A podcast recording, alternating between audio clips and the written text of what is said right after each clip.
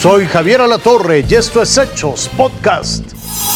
La tecnología puede ser un arma de doble filo. Los drones, por ejemplo, pueden regalarnos fotografías extraordinarias, impresionantes, pero cuando caen en manos equivocadas la historia es diferente.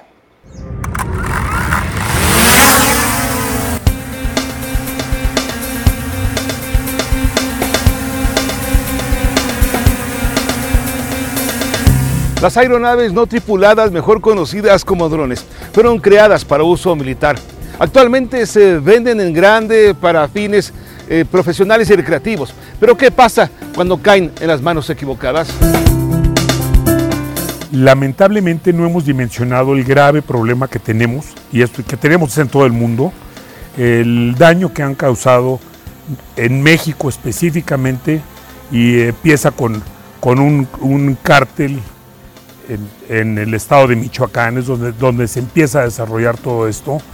Y empiezan a ver que es muy, muy sencillo poder eh, poner artefactos explosivos en, en drones, que son drones domésticos, que tienen costos insignificantes.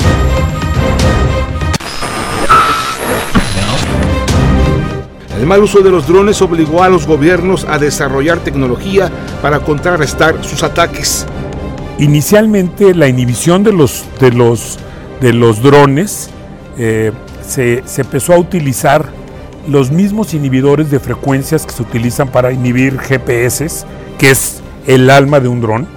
Eh, y se usaban jammers, que si tú, tú recordarás que, que, veíamos rifles que lo que hacían era lanzar una señal de direccional que lo que lo que estaba haciendo era inhibir. Los fusiles antidrón se han rezagado. Ese tipo, esa tecnología que fue útil en su momento, pero esto avanza muchísimo.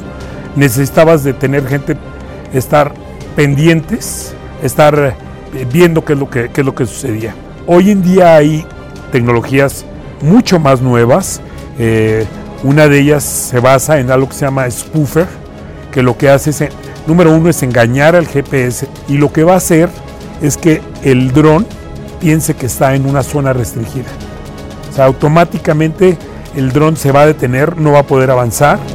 En México las fuerzas federales ya tienen la tecnología para inhibir drones enemigos. También ya se venden en plataformas, pero a muy alto costo. No cualquiera tiene acceso a estos aparatos. Federico Anaya, Fuerza Informativa Azteca. En Morelia, en Michoacán, una camioneta volcó luego de que sus ocupantes fueron atacados por sujetos armados. Esto ocurrió en la salida hacia Milcumbres cuando desconocidos dispararon al chofer mientras circulaba por la carretera. Una persona que iba en la camioneta murió, otra más resultó lesionada. Los atacantes escaparon.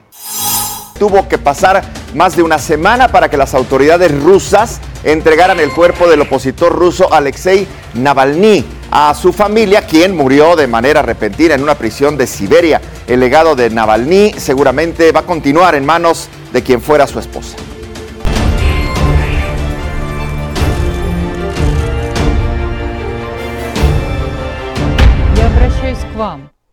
Hago un llamado a usted, Vladimir Putin. La resolución del problema depende únicamente de usted. Permítame finalmente ver a mi hijo. Exijo que el cuerpo de Alexei sea liberado inmediatamente para poder enterrarlo decentemente. Son las palabras de la madre del líder opositor ruso, Alexei Navalny, exigiendo que le devuelvan el cuerpo de su hijo. A más de una semana de su muerte, las autoridades rusas finalmente lo entregaron. Lyudmila Navalnaya, madre del opositor de Putin, lo recibió en la prisión ártica en la que murió el 16 de febrero. Las autoridades rusas trataron de mediar con ella días atrás para que su entierro se realizara en secreto, dentro de la colonia penal y bajo las condiciones del Kremlin. Previo a la entrega del cuerpo, Yulia Navalnaya, viuda de Alexei Navalny, aseguró que continuará su lucha contra el régimen de Putin. Entiendo perfectamente que esto no lo inventó ningún investigador de Salehard. Putin está a cargo de todo. Responderás por todo esto y no solo ante la gente. Ante los señalamientos por la muerte de Navalny, el Kremlin ha negado su responsabilidad y calificó como histérica la reacción de los familiares. Debido a la falta de detalles sobre su muerte, el director de la Fundación Anticorrupción de Navalny, Iván Zdanov, ofreció una recompensa de cerca de 22 mil dólares y ayuda para salir de Rusia para los miembros de las fuerzas del orden que cuenten con información completa de su asesinato y de quienes lo cometieron. El viernes Estados Unidos anunció nuevas sanciones contra más de 500 personas y entidades cercanas al gobierno ruso, como represalias por la muerte del opositor. Nosotros en Estados Unidos vamos a seguir garantizando que Putin pague un precio por su agresión en el extranjero y su represión en casa. Cristian Arrieta, Fuerza Informativa Azteca. Este domingo el Papa Francisco pidió una solución diplomática a la guerra en Ucrania. Al cumplirse ya dos años de este conflicto, el Santo Padre recordó a las miles de víctimas inocentes que han perdido la vida desde la Plaza de San Pedro. El Papa Francisco agregó que la confrontación no solo devasta esa región, sino que también desata olas de miedo y de odio. Esto fue Hechos Podcast.